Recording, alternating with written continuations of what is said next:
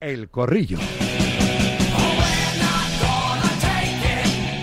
Pido perdón por el retraso a los cuatro habituales de los lunes. En el primer día de la semana diseccionan la actualidad futbolera Jorge López Marco Tote, ex futbolista y de los buenos, ¿verdad? Como nuestro Javi Casquero, siempre les doy paso así. Hola Tote, Totem de este corrillo. Buenas tardes, Jorge. Hola, buenas tardes. Está por ahí también José L. Rodríguez, claro, redactor jefe de marca. José L., ¿qué pasa? Buenas tardes. ¿Qué pasa? Buenas tardes, ¿cómo estáis? David Sánchez Cañete, Dasón, buenas tardes, ¿qué pasa? ¿Qué pasa, hombre? Buenas tardes a todos. Y Manuel Bruña, el cuarto en Concordia. Mundo Deportivo, ¿qué pasa? Bruña. ¿Qué tal? Buenas tardes. Buenas tardes, saludos cordiales. Enseguida vamos a visitar a nuestro barman, a César Muñiz Fernández, como que le vamos a ir llamando ya para que nos saque de dudas si es tanta la polémica, ¿no? En el Sevilla 1, Real Madrid otro, ¿no? Porque así, antes de meternos en, en cada una de las, de las jugadas, Tote, ¿te pareció para tanto lo de, de Burgos Bengoechea? Bueno, hay una jugada que a mí me parece penalti, que es la de Vinicius. A mí sí me parece penalti.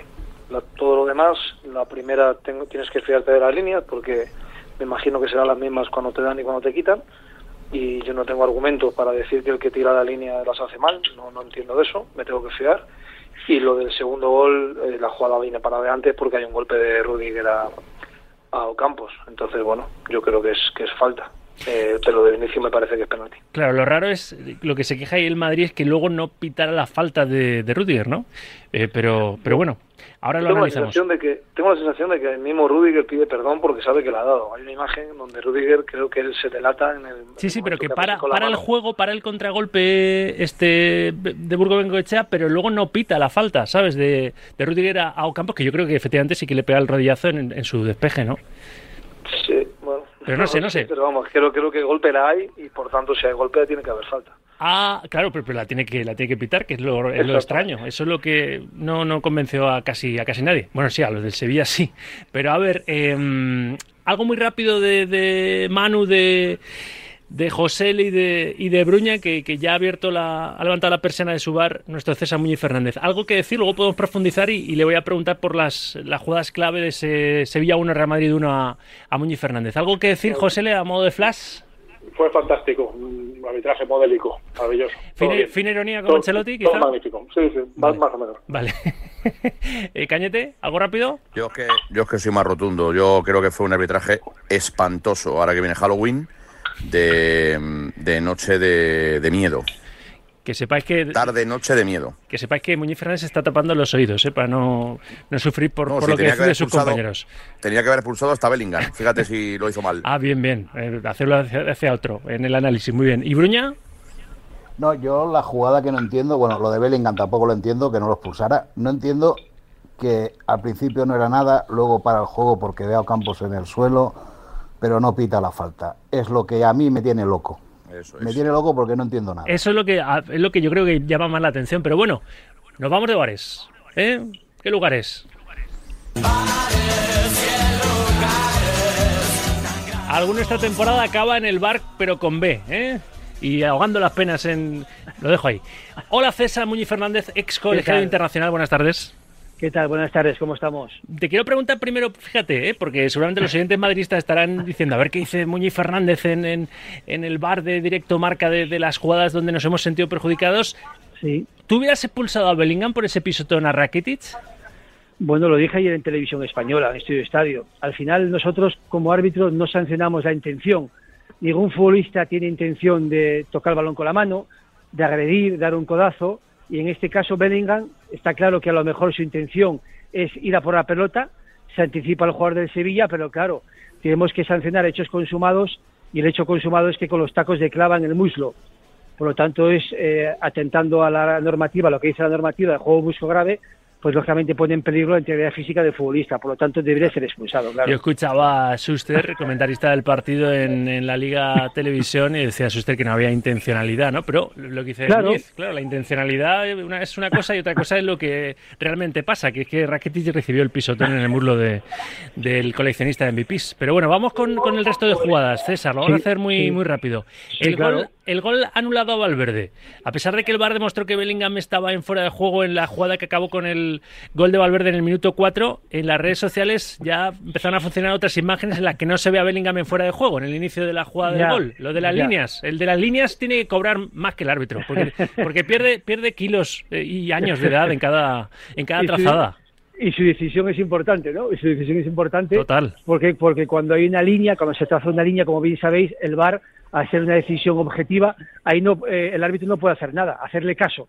Por lo tanto, en este caso hay que confiar y creemos, por supuesto, solo faltaba en que la línea está bien tratada. Yo creo, trazada, yo creo que está un poco más adelantado. De hecho, el pie derecho creo que es de, de, de Bellingham, que está un poco más adelantado. Por lo tanto, yo creo que acierta el árbitro a distancias del VAR y que la línea está bien trazada. Lo que ocurre que bueno, que luego aparecen otras personas que están en el campo, que están en otra ubicación, con otras tomas diferentes, pero bueno, al final tenemos que ajustarnos y tenemos que hacer caso a las líneas bien trazadas del bar que, que, que bueno, que, que confiamos y deseamos que, están bien hechas, ¿no? En tu etapa como árbitro que no existía el VAR, en caso de duda, ¿verdad? Cuando era Hombre. milimétrico no, no te levantaban el, el banderín, ¿verdad? Los, los asistentes. Hombre, de, de hecho, de hecho, como bien sabéis, pues eh, la, la- las instrucciones un poco de, de International Board es eso, ¿no? Que en caso de duda favorecer el fútbol al ataque, ¿no? Porque al final estamos viendo hoy día que por, por, por milímetros, ¿eh? por milímetros, pues muchas veces se están cort- cortando jugadas de ataque que al final el fin es el gol y lo más importante es, bueno, pues que al final que haya muchos goles en un partido, ¿no? Y con esas acciones, pues lo que se hace es que, que cada dos por tres se puedan cortar muchas jugadas que pueden acabar en gol, ¿no?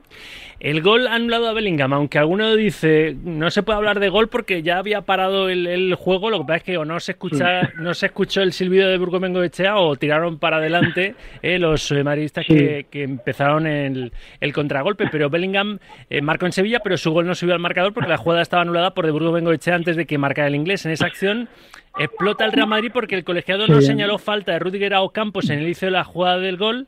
Eh, pocos segundos después rectificó y paró el juego al ver al del Sevilla en el suelo. Y en el Real Madrid lo que no entiende lo que decíamos es que parar el partido en una contra y menos que después no señalara la falta de Rudiger. Sí, estaba escuchando un poco antes a los contertulios que al final no tuvo su día, no tuvo su tarde, su noche de Burgos Bengoechea, que eso puede ocurrir. Hay veces que hay futbolistas que no tienen su día, que son incapaces de, de- de controlar una- un balón y de, y de intentar enfocar la portería.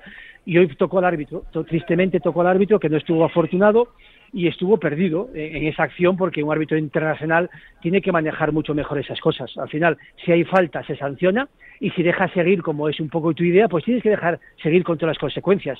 Y si no, al final, pues quedas en, en tierra de nadie que no convences a nadie porque al final señaló un balón a tierra porque porque bueno pues, eh, porque no señaló la falta que, que todos hemos visto que había un, un rodillazo una falta sobre sobre el jugador del Sevilla no Y dentro de que no tuvo su noche de Burgo Bengoechea, para rematar el análisis, eh, Sí. ¿hay penalti de Jesús Navas a Vinicius? Pues sí, para mí sí, lo he comentado en televisión ayer, eh, con lo mismo que con la de Joe Félix, es decir, cuando una carga no es hombro sobre hombro, que es la que es la tipificada y que es legal, cuando es una, una carga sobre la espalda, cuando ya es un empujón, pues lógicamente es un tiro libre directo y si estás en el área es penalti. Esas son jugadas de árbitro, que él estaba muy cerca además, estaba a dos metros, y cuando ves que ya no es una carga hombro con hombro, que ya vas a, a la espalda, que vas por detrás, lógicamente tiene que ser sancionado con penalti. Para mí también era penalti esa jugada. Y por último, lo de David López, que nos ha extrañado un mogollón. Escucha al jugador del, del Girona, David López, porque al descanso, tú fíjate lo que dice de, de Ortiz Arias, te insulta y te falta el respeto. O sea, David López, el jugador del Girona, al descanso, dice esto del árbitro que les estaba pitando en ese encuentro que acabó con la victoria del eh, Girona 5-2 ante la Almería. Yo respeto el trabajo de todos, pero la mala educación y la prepotencia, yo creo que todos los jugadores de primera división estarán de acuerdo. No se puede trabajar así, es muy difícil. Intentas centrarte en el partido, pero es difícil. Te falta el respeto, te insulta, quiero decir. Es difícil trabajar así, en fin. Tienes que intentar de, olvidar y estar por el partido porque se complica el trabajo. Al árbitro, me refiero al árbitro Miguel Ángel. Yo creo que ya los jugadores de primera división lo conocemos. Pero, quiero decir, es un tema que va más a lo humano que a lo profesional. Quiero decir, estamos todos trabajando. Eh, siempre puedes decir alguna palabra más por encima de tono de la otra, pero no faltar al respeto, no insultar. Estamos todos en el mismo barco. El CTA ya ha puesto a disposición del, del Girona los audios de, esa primera parte. Claro. Y no sé, ¿a ti te ha pasado alguna vez? Porque claro, antes no se grababa lo que os decíais y a lo mejor sí que os diríais alguna cosa en el fragor de la batalla, ¿no? Y luego os dabais la mano y ya está, los árbitros y los jugadores. Pero ahora es que ningún árbitro se, digo yo que se, se arriesga a eso, ¿no? Claro, es que cuando, cuando ayer eh, escuché esa noticia me, me extraña muchísimo que un árbitro de primera división primero insulte a, a, nadie, porque en primer lugar, si quieres que te respete, tienes que empezar respetando. Eso punto número uno. Y luego máxime cuando ya está grabado todo, cuando ya sabéis hace unos años para acá que se graba todas las conversaciones con el bar, con el, con el cuarto árbitro y con el futbolista, porque al final hay un micro y se oye todo. Por lo tanto, me parece imposible, imposible que haya un insulto por el medio. Si es verdad que en el fragor de la batalla pues siempre hay tensión, hay momentos complicados y ayer pues a lo mejor el árbitro pues le mandó sacar el anillo, eh, una pulsera que tenía, pues el jugador no quería, bueno pues a lo mejor hubo ese, ese tipo, típico comentario que a lo mejor alto de tono, porque al final hay nervios por el medio, hay tensión, pero de ahí a un, a un insulto, a un menosprecio, yo creo que no, porque al final, como te decía anteriormente, está todo recogido y es algo que hoy día, pues eh, ya ves que el comité pues eh, ofrece las, los audios para que el club vaya a, a poder verlo tranquilamente, ¿no? Y lo último, no tiene que ver con el, el, arbitraje este fin de semana. Ya lo hemos hablado sí. en alguna ocasión, pero entre medias sí. ha habido un auto de un juez que se ha conocido que, sí, según el juez del caso Negreira, sí que vio indicios de algún tipo de, de, corrupción en árbitros, no en todos los árbitros de aquella época, en esos 17 años de, de pagos del Barça al vicepresidente del CTA. Tú jamás te, dado, te, has dado por aludido. Y, y a Negreira le, le, llamabas personaje. Jamás te influyó ni a ti, dicen, ni a tus compañeros, ¿no?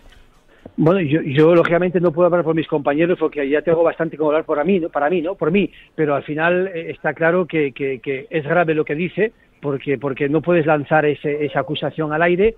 Si tienes realmente alguna prueba, hay que demostrarlo porque al final es muy fácil decir que algunos árbitros, como si digo yo, algunos futbolistas o algunos periodistas, hay que decir nombre y apellidos porque es muy grave y a nivel particular yo estoy muy tranquilo porque al final tengo la conciencia tranquila y yo sé eh, esos 17 años que coincidí con él, pues, pues la poca o nula influencia que tenía con nosotros, por lo tanto en ese aspecto eh, muy tranquilo. Y lo que yo sí me gustaría es que esa persona, el juez, pues dijera nombre y apellidos porque al final está manchando aún más si quiere la figura arbitral que ya bastante manchada está. ¿no? Y entiendo que si lo puede demostrar, pues se, se sabrán, se sabrán los nombres Pues porque si no, no es una sentencia en firme, ¿no? Solo y, y con, con ganas, y con ganas, y tenemos ya. ganas de que haya nombre y apellidos porque al final eh, estoy convencido que no haber nombres y apellidos, pero tengo ganas porque uh -huh. estamos todo el día lanzando, lanzando al aire y dejando un ambiente malísimo para el fútbol español y para el arbitraje en general.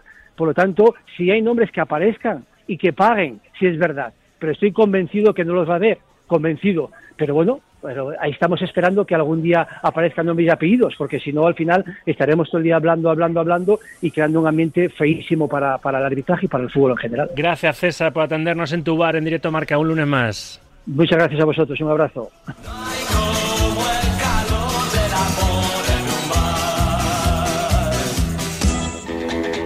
Me encanta el chimpún. Bueno, después de escuchar a César Muñoz Fernández, Tote, Manel, Josele, David, ¿estáis de acuerdo con, en definitiva, lo que dice Palomar en su última, hoy, en, en, Marca? ¿Los árbitros los apreciáis nerviosos? ¿Están muy nerviosos? ¿Vídeos preventivos de Rama y Televisión, comunicados no. de, de, los clubes y, y demás? Eh, ¿Por ello o no? ¿Caso Negreira la, la tienda de fondo y, y demás o no? Cañete. Yo creo que no. Yo creo que están muy tranquilos, lo que pasa es que no aciertan, no, no sé lo que les sucede, no sé lo que les pasa. Ya he dicho eh, anteriormente de que hablase de Muñiz Fernández que el arbitraje fue espantoso y fue espantoso. Lo ha ratificado, porque... O sea, eh, no hay... No hay más que decir. Recordemos, ha dicho Muñiz que Bellingham tuvo que ser expulsado, claro. que eh, de Burgo Bengoechea hace mal parando un, una contra cuando luego no pita lo que lo que tendría que haber pitado es. según vieron sus ojos, que es la falta de Rudiger a Campos, y después que le hubiera pitado penalti de Jesús Navas a Vinicius. Perdona, David, sí, por, sí, la por única. No, no. No, no, la única jugada que es gris es la, la línea de, del fuera de juego, que en algunas tomas del campo de espectadores se ve de una manera diferente, pero bueno, ahí ya tienes el beneficio de la duda. En las otras tres jugadas se equivoca gravemente. En dos en contra del Real Madrid y en una eh, a favor del Real Madrid. Entonces, eh, estamos hablando de un muy mal arbitraje, de un espantoso arbitraje, y hay que decirlo, y ya está, no tienen su momento. Hay muchos árbitros en primera división que yo creo que no alcanzan el nivel para pitar en la élite del fútbol español. En segunda división hay árbitros muy buenos, muy buenos, que no tienen la oportunidad, no sé por qué, si es por política o es por contactos o es por otra serie de cosas que no pueden llegar nunca a primera división y creo sinceramente que hay mejores árbitros, por ejemplo, en segunda que en primera. Tote, Esa es mi opinión. Tú que no, no viviste, ni sufriste, ni disfrutaste ninguna de las dos cosas el, el VAR, ¿tú crees que el VAR está haciendo peores a los, a los árbitros? Bueno, yo creo que, que lo que pasa es que los árbitros con el VAR lo que para mí tienen un nivel de relajación superior a la que tenían antes, porque saben que si hay una cosa muy fragante, una cosa muy grave, les van a llamar. Entonces para mí sí que se han relajado un poco, ¿no? Y bueno, y creo que hay que exigirles, porque yo me he pasado toda la vida diciendo que los jugadores de fútbol que, que ganan mucho, que los entrenadores, los árbitros también ganan mucho dinero. Mucho, mucho. Entonces hay que exigirles, hay que exigir un mínimo y hay que exigir que acierten, no el 100%, porque no lo hace un jugador de fútbol, pero sí que, que haya jugadas como el otro día que tienen que estar más atentos, ¿no? Y que tienen que, que técnica y tácticamente tienen que estar más preparados para cuando pasen ese tipo de cosas. Y no está pasando, hay, hay errores que no se pueden consentir, ¿no? Y, y bueno, y al final pues como estamos en lo de siempre, es un, es- ellos tienen su interpretación y cuando y mientras dependemos de que un tipo interprete, pues, pues vamos a seguir habiendo polémica y, y vamos a seguir teniendo este tipo de rollos. José Leymanel, ¿qué opináis al respecto? Pues mira, yo para empezar, eh, creo que todos estamos de acuerdo que el arbitraje fue nefasto Hmm. de, desde Burgos y, y- y hay una cosa en la que no estoy de acuerdo con, ah, bueno, en varias, pero sobre todo en una con, con, con César Muñiz, dice que los árbitros no, no, no juzgan la intencionalidad. No, no, los jueces tienen que juzgar la intencionalidad. De hecho, hay un juez que en Balaídos juzga la intencionalidad de Iván Villar cuando se tira al suelo. Interpreta que no va a jugar el balón sino interceptar al Y deja con toda la segunda parte por, por jugar al, al Celta con 20, uno menos. ¿eh? El partido está totalmente roto, o sea, ya no, no hay partido a partir de ahí. Entonces, esa intencionalidad hay que juzgarla. Y está en la normativa, ¿eh? Juzgar la intencionalidad. De hecho, las manos, en, en la época de Tote y en la época de todos, eh, se juzgaba la intencionalidad. Y creo que estaba todo mejor. El tema de todo esto es que convivíamos mucho mejor aceptando el error de, humano de un árbitro que, que, que te lo tiene muy difícil. Ahora el error es más grosero, ¿no? claro, Como hay ayuda, que- es más grosero. Es muy grosero, es muy grosero. Entre esto, eh, que, que tienes el bar, el bar, claro, lo que dice Tote tiene razón, se han relajado. Como dicen, no, bueno, si, si meto la pata me van a arreglar, pero no, no, es que no, no, es que meten mucho la pata.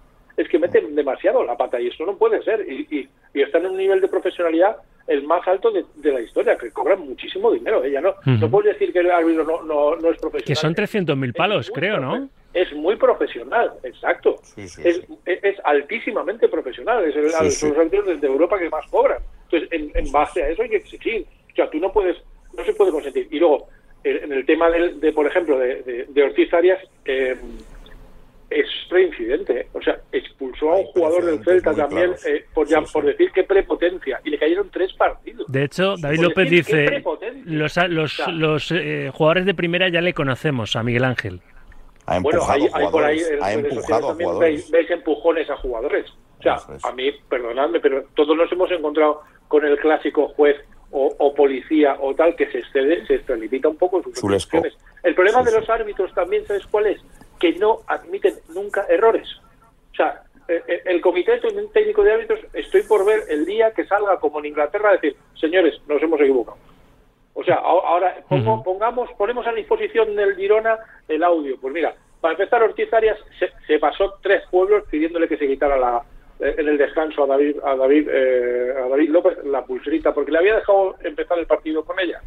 Entonces, lo haces porque ya sabes lo que ha dicho y, eres, y te estás extralimitando en tu autoridad. Y eso me parece que es de mal juez, a mí, eh, personalmente. Me falta por escuchar a Manel, pero dice un oyente, después de, de- de escuchar a Muñiz Fernández en varios que lugares en nuestro, nuestra sección de, de análisis de las polémicas arbitrales todos los lunes eh, post jornada, dice que, co conclusión, el Madrid debió ganar 1-3 y llegar con más 3 al clásico y Bellingham se quedaría sin jugar ese partido, lo cual no sería tan grave quedando tanta liga. El Madrid siempre perjudicado. Bruña. Sí, sí. Madre mía, lo que tiene que escuchar uno. ¿Qué te iba a decir? A ver, eh, no es verdad. es que a ver, a ver si va a resultar que hay árbitros malos en la Liga Española y no son buenos. Igual ese es el resumen, ¿no? ¿O qué? Claro, es que a ver si va a resultar que es eso. No sé, a mí es que el arbitraje el otro día, no, no o sea, yo la, la acción esta del, del no gol de, de Bellingham, porque no fue gol, porque no lo anularon porque la jugada estaba ya parada.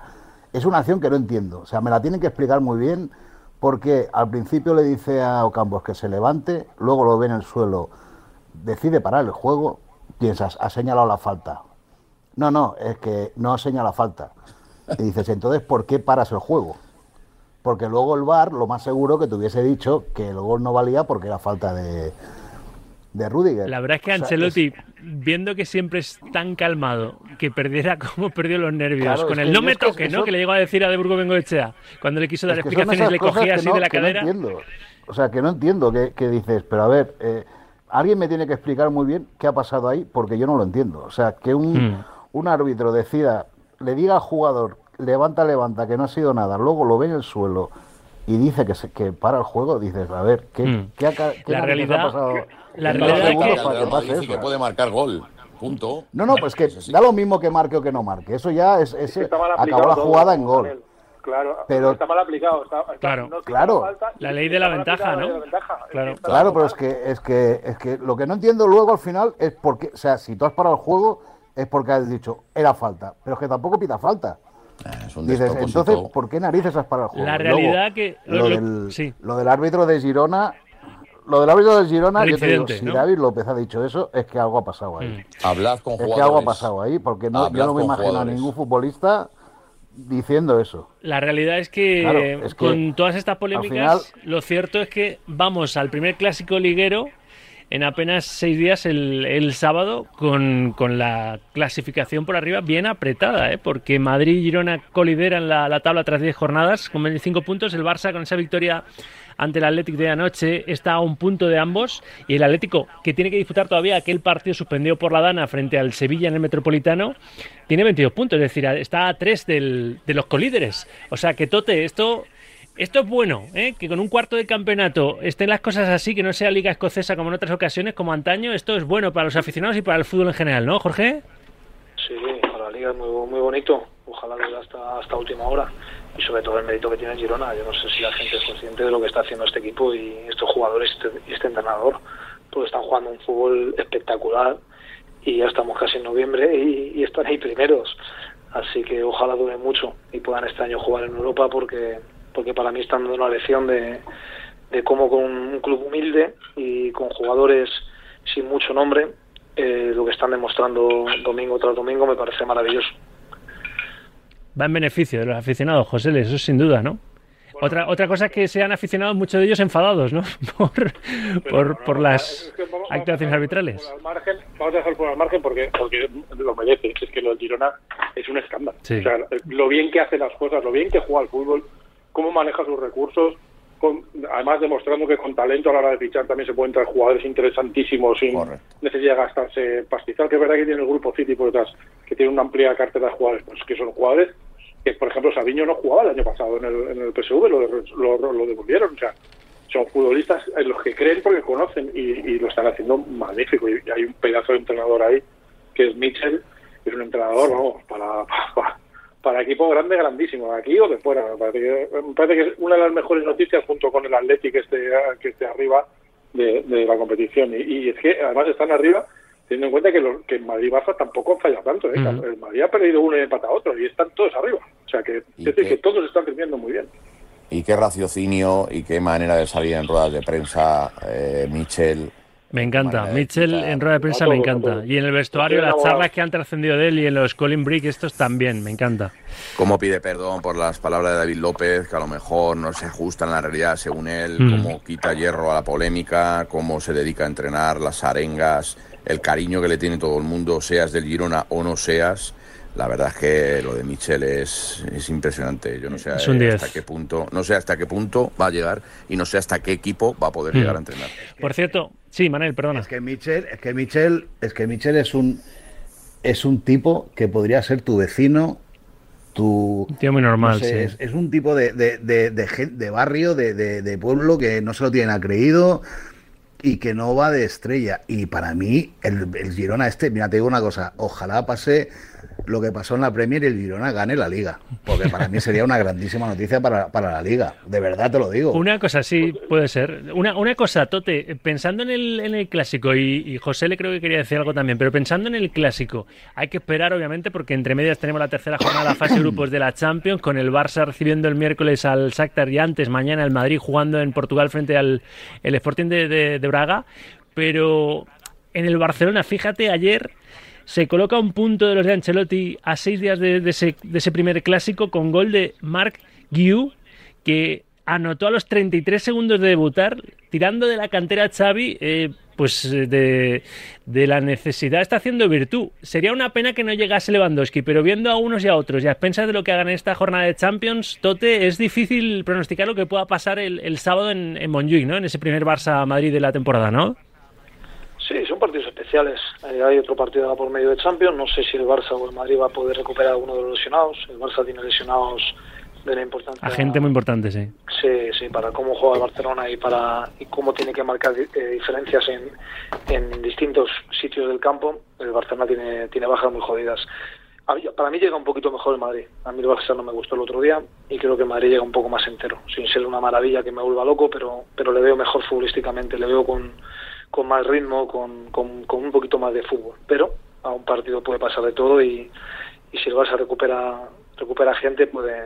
Vamos, espero que sea un partido precioso porque va haber talento en, el- en los dos equipos. Yo espero que recuperen los dos a cuanto más efectivos mejor, ¿no? Para que no se descafeine nada el, el primer clásico liguero, que estén todos con todo su arsenal, si, si puede ser. José, le di lo que ibas a decir y enganchate a esto otro, porfa. que ojalá y el- al, por- al menos al Girona le dé para llegar hasta el final y que no hay que olvidar que eh, el Girona juega el viernes, que el, el clásico puede salir Madrid y Barça por detrás del Girona, Sí, ¿eh? sí. Como además juega contra el Es cierto. Celta, que es un, un partido ahí bastante asequible tal y como está mi Celta. Eh, y ¿eh? va- va- vamos a ver, a mí desde luego me parece que el Madrid, eh, creo que a pesar del empate de otro día, creo que compitió bien y, y también me pasa como con Tote, como a Tote, me parece que llega un puntito mejor. Eh, las bajas del Barça yo creo que lo penalizan. Vamos a ver si llega Pedri y llega alguno más que son importantes, pero pero creo que el Madrid llega con un poquito de ventaja a ese partido. ¿Pensáis igual? ¿Bruña? ¿Cañete? Sí. Bueno, empiece Buña. Manel. No, yo, yo, a ver, es que un clásico es un clásico y nunca, eh, nunca sabes, eh, o sea, tal y como llegan los equipos, yo creo que en estos partidos tiene bastante poco que ver, a no ser que sea uno muy superior al otro y yo creo que no es el, que no, que, que ahora mismo no pasa así. Yo creo que el, el, el Barça está muy condicionado por las bajas que tiene, muy condicionado.